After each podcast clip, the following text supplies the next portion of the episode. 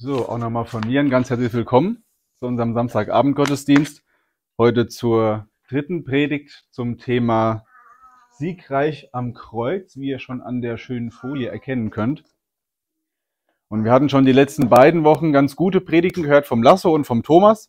Da könnte man eigentlich den Sack zumachen und sagen, so, gibt's eigentlich nichts mehr wirklich zu erzählen. Die waren noch immer relativ lang, ich glaube fast beide über eine Stunde. Ganz so lang wird's heute nicht.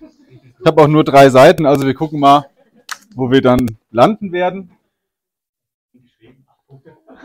Und ich habe schon bei dem, bei dem Thema auch schon so gedacht, wie jetzt Lasso und Thomas, das passt irgendwie nicht zusammen. So wie diese drei Puzzleteile, die so irgendwie überhaupt nicht ineinander zu passen scheinen.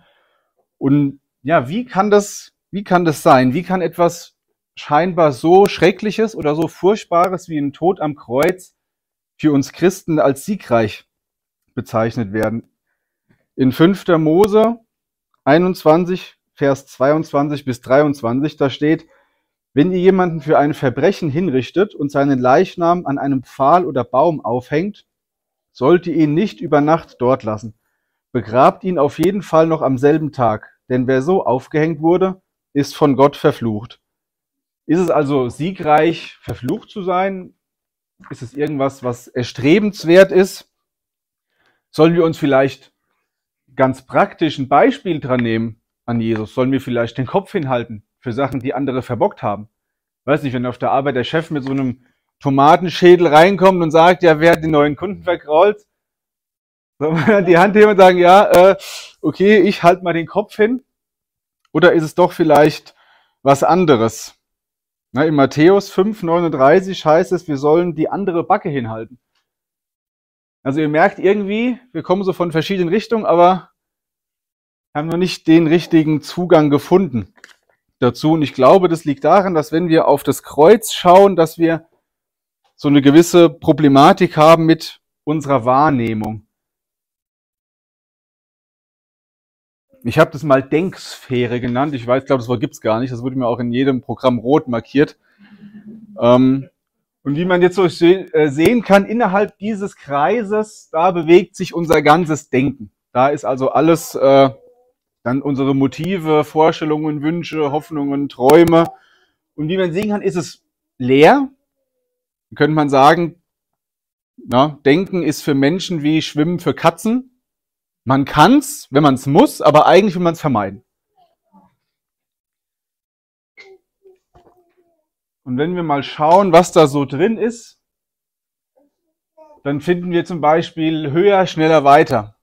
Sei heute besser, als du gestern warst und gestern, als du vorgestern warst und sei morgen besser als heute. Sei die beste Version von dir selbst, immer weiter, immer schneller hoch hinaus. Da geht's aber auch um mehr Geld. Mache ich noch eine weitere Fortbildung oder noch einen Arbeitgeberwechsel oder fange ich an Lotto zu spielen, irgendwas, Hauptsache mehr Geld ist auf meinem Bankkonto. Dann geht es auch um Erfolg. Ja, wenn wir Leute beurteilen oder Gemeinden oder egal, Firmen irgendwie beurteilen, sagen wir, der hat es geschafft. Die haben Geld, die haben viele Mitglieder, die haben Erfolg. Und das wünscht man sich natürlich auch für sich selbst. Da gibt es auch unseren Ruf. Wenn uns wichtig ist, was andere Leute von uns denken, wie andere von uns reden. Ja, wenn man dann im Dorf erzählt, bei den Lotzes, die mähen schon wieder den Rasen nicht. Ganz gefährlich, ganz dünnes Eis, dass man sich da, dass man sich da begibt. Ja, teure Urlaube ist auch schön. Jemand, der uns auf der Arbeit immer in den Ohren liegt, ja, er fährt wieder nach Thailand oder in die Malediven, jetzt schon zum vierten Mal dieses Quartal. Ja, äh, das finde ich auch cool. Ja, viele Freunde ist auch was, was sich jeder wünscht. Ne? Je mehr, wenn man sieht, jemand geht heute mit der Gruppe aus, morgen mit der Gruppe und ist immer von anderen Leuten umgeben. Markenklamotten, ja, ist auch immer schön, dass man ordentlich was darstellt, was man sich wünschen kann. Ein größeres Haus sowieso auch, noch mehr Zimmer, die man dann mit Markenklamotten und anderem Krempel noch vollhängen kann.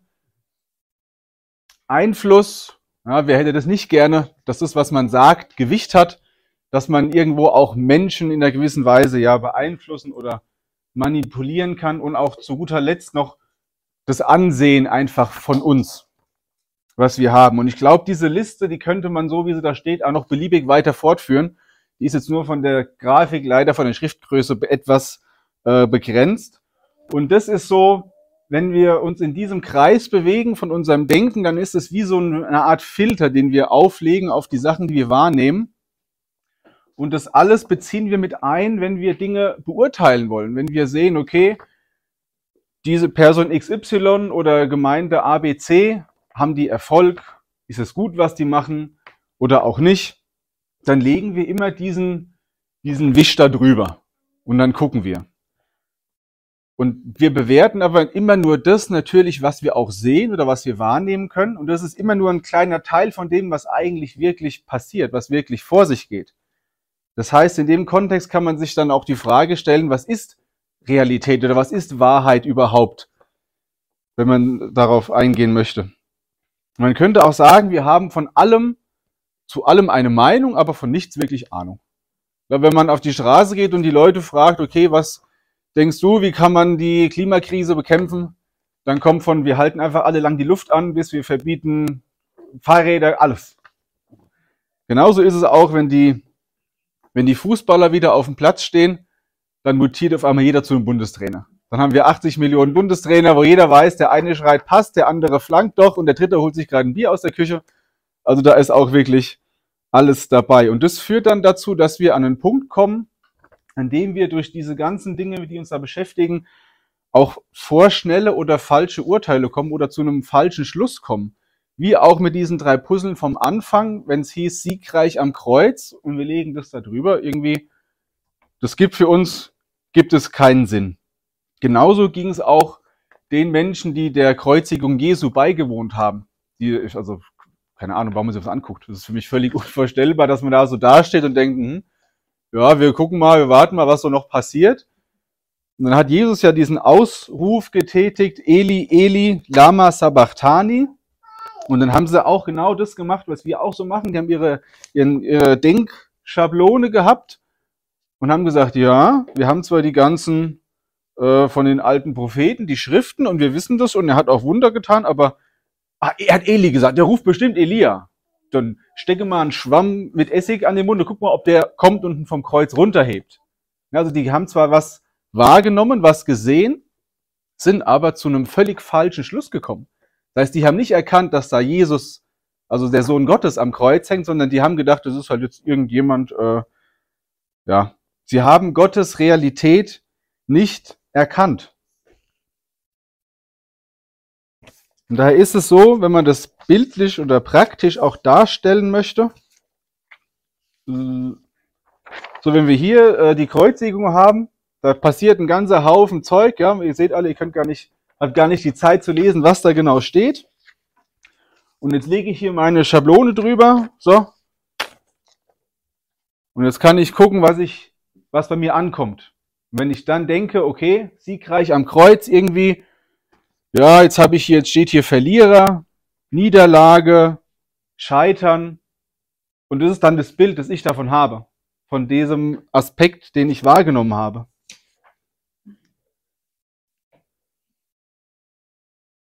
Und genauso wie es natürlich auch äh, so eine, eine Schablone für uns gibt, gibt es auch eine Denksphäre von Gott? Und da ist natürlich dann die große Frage, was steht da drin? Und wenn wir das wissen, wie kommen wir da dran?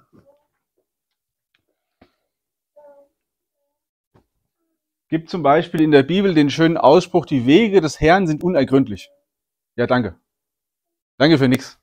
Mit dem Spruch komme ich nicht weit. Ich brauche Tatsachen. Ich brauche Fakten. Also wie können wir Gott verstehen oder was sind Gottes Maßstäbe, er anlegt? Und da können wir, wenn die da mal reinschauen, finden wir zum Beispiel nicht lügen, stehlen oder töten. Also aus den zehn Geboten schon mal ein kleiner Auszug. Wir finden auch liebe Gott und deinen Nächsten, also liebe Gott mit deinem ganzen Herzen, deiner ganzen Hingabe und deinem ganzen Verstand und deinen Nächsten wie dich selbst. Keines der anderen Gebote ist größer als diese beiden. Das steht im Markus Evangelium. Dann finden wir auch den Ausspruch, meine Gedanken sind nicht eure Gedanken. Das heißt also aus dieser Stelle, wo es heißt, soweit die Sonne über der Erde ist, sind Gottes Gedanken über unseren Gedanken. Dann taucht rechts auf, jetzt wird's ungemütlich, ihr merkt schon, ihr müsst den Kopf ein bisschen neigen, segne, die dich hassen. Bis eben war es vielleicht noch ganz einfach, aber jetzt wird es ein bisschen, huh, jetzt wird es ein bisschen schwierig. Wir sollen keine anderen Götter neben ihm haben. Liebe deine Feinde. Auch das ist ein Maßstab, den Gott an uns anlegt, der wirklich schwierig zu erfüllen ist. Meine Kraft ist in den Schwachen mächtig. Gedanken des Friedens, die Gott über uns hat. Genau. Und was fällt uns auf, wenn wir so diese beiden Kreise da uns anschauen? Da passt ja gar nichts zusammen. Also es ist ja irgendwie, beide Dinger sind vollgestopft mit Zeug, aber da ist ja wirklich nichts, was irgendwie deckungsgleich ist. Nichts, was sich, was sich gleicht. In Römer 12, Kapitel 2 heißt es, richtet euch nicht länger nach den Maßstäben dieser Welt, sondern lernt, in einer neuen Weise zu denken, damit ihr verändert werdet und beurteilen könnt, ob etwas Gottes Wille ist, ob es gut ist, ob Gott Freude daran hat und ob es vollkommen ist.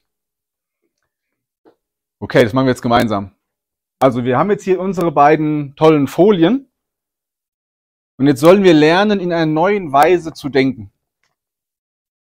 Wie könnte man sowas anstellen?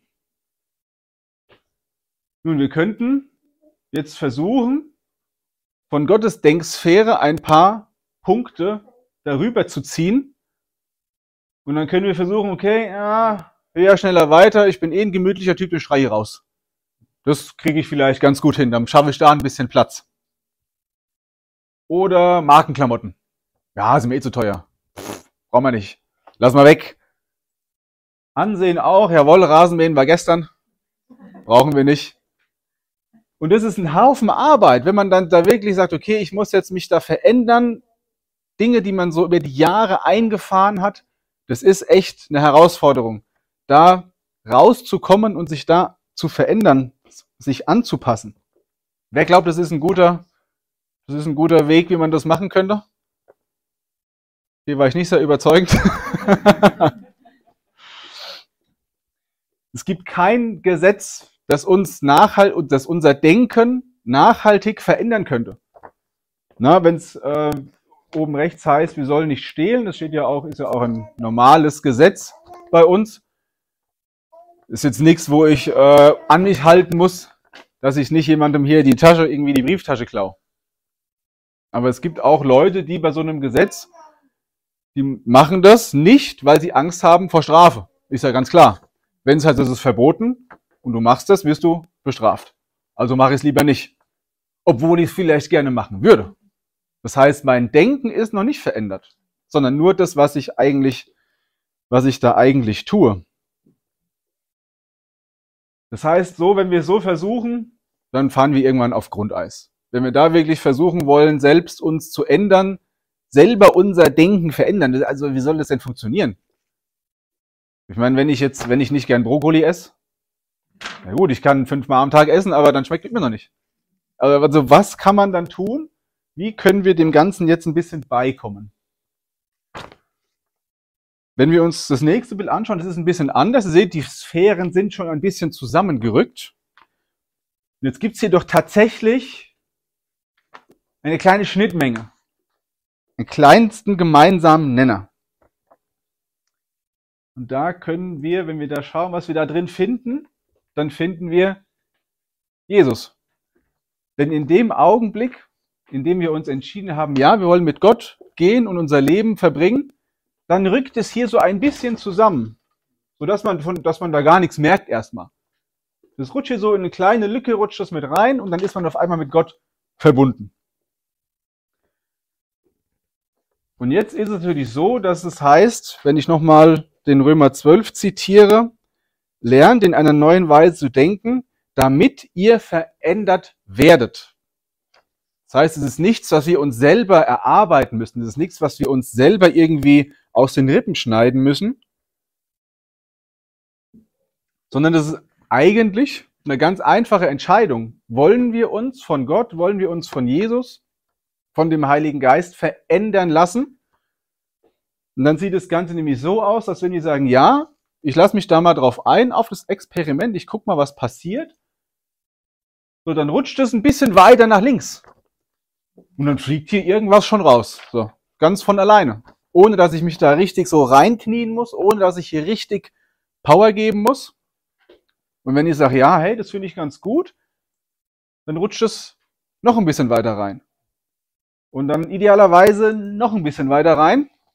Und ich glaube, an den Punkt, an dem sich diese beiden Kreise wirklich überlagern, kommen wir erst an, wenn es äh, wenn es uns schon lange, lange nicht mehr gibt auf dieser Welt. Und dann, je mehr wir diesen, nennen es jetzt mal, Filter von Gott übernehmen für unseren eigenen, wenn wir den auf die gleichen Situationen anwenden, wie jetzt auf das, was ich vorhin gemacht habe, dann steht hier nicht mehr Niederlage oder Verlierer, dann steht hier Überwinder, größter Sieg und Tod, wo ist dein Sieg? Das heißt, wir nehmen Situationen plötzlich ganz anders wahr, als es vorher der Fall gewesen ist weil sich durch Gott unser Denken verändert hat. Und von all diesen Worten, die da jetzt noch stehen, von all diesen Dingen gibt's eins, was, finde ich, richtig heraussticht. Und das ist der Ausspruch, meine Kraft ist in den Schwachen mächtig. Das ist sowas wie, tags ist es kälter als dunkel. Das ist so irgendwie, ja, da muss man irgendwie rankommen. Also das ist gar nicht so einfach, wenn man das irgendwie versucht, zugänglich zu machen. Aber da will ich jetzt einfach noch ein bisschen mehr drauf eingehen, auch auf den Punkt. Ich glaube, wir alle kennen oder viele kennen diese die Geschichten von großen biblischen Helden. Ah, das ist toll, das ist so eine schöne Geschichtenerzählerstunde. Da gibt es den Mose, der das Volk Israel aus der Sklaverei geführt hat, der das Meer geteilt hat. Es gibt aber auch David, der den Goliath nur mit einer Steinschleuder und einem Kieselstein bezwungen hat. Und es gibt den Gideon, der mit einer Armee von 300 Soldaten 100.000 Feinde geschlagen hat. Und das ist das, was, ah, das zieht Menschen an Stärke. Das, das kann man richtig merken. Das zieht Leute an. Wenn die dann zurückgekommen sind ins Lager, dann hieß es ja, wir singen noch Lieder über euch. Noch über Generationen hinweg, über eure großen Taten. Aber Stärke ist per se jetzt nicht immer nützlich. Wenn wir uns ein anderes Beispiel anschauen, die Martha zum Beispiel.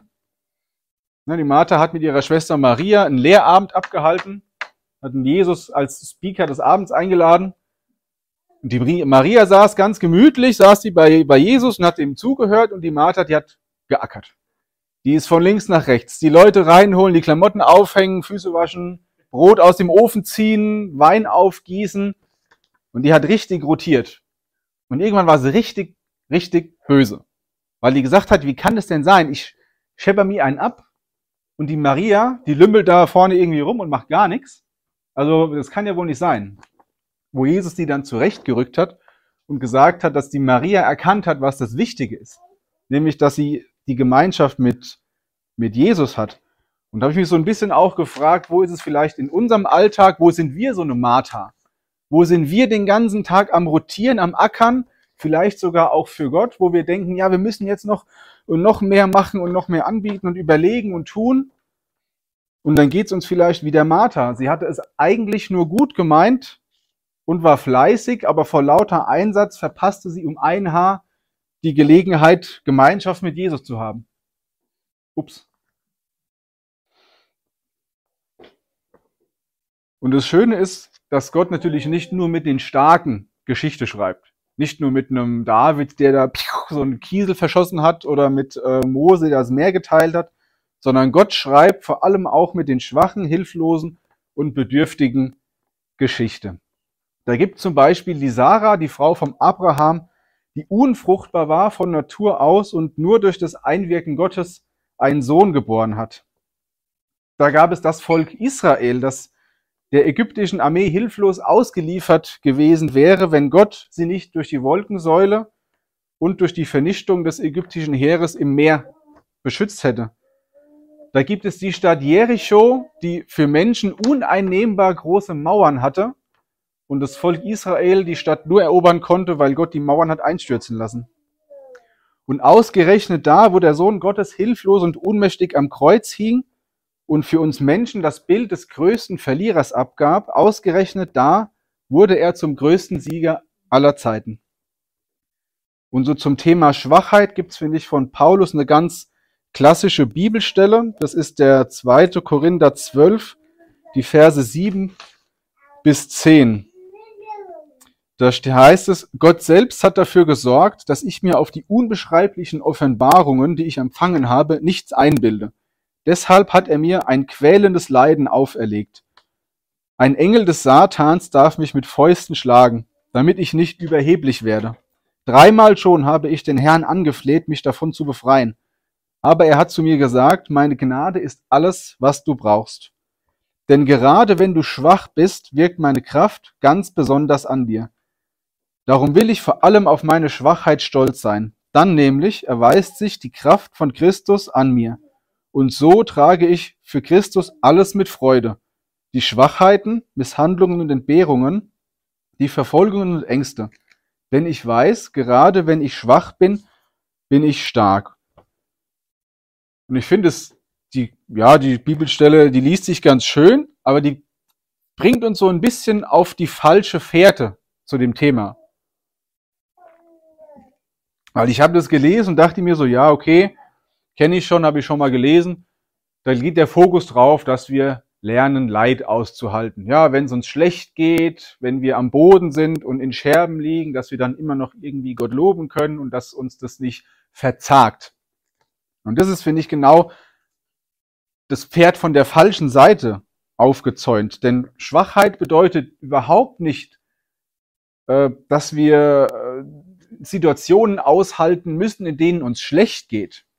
Ein viel besseres Bild, was Schwachheit in dem Kontext bedeutet, finden wir in 1. Korinther 1, 26 bis 29. Da steht, schaut euch doch selbst an, liebe Brüder und Schwestern. Sind unter euch, die Gott berufen hat, wirklich viele, die man als gebildet und einflussreich bezeichnen könnte? Oder die aus einer vornehmen Familie stammen? Nein, denn Gott hat, sie, hat sich die aus menschlicher Sicht Törichten ausgesucht, um so die Klugen zu beschämen. Gott nahm sich der Schwachen dieser Welt an, um die Starken zu demütigen. Wer von den Schwachen dieser, wer von Menschen geringschätzig behandelt, ja verachtet wird, wer bei ihnen nichts zählt, den will Gott für sich haben. Dadurch erklärt er für null und nichtig, worauf Menschen so großen Wert legen. Vor Gott soll sich niemand etwas einbilden können. Ich lese gerade die letzten beiden Sätze nochmal, weil das ist wirklich für mich der Kern dieser Aussage.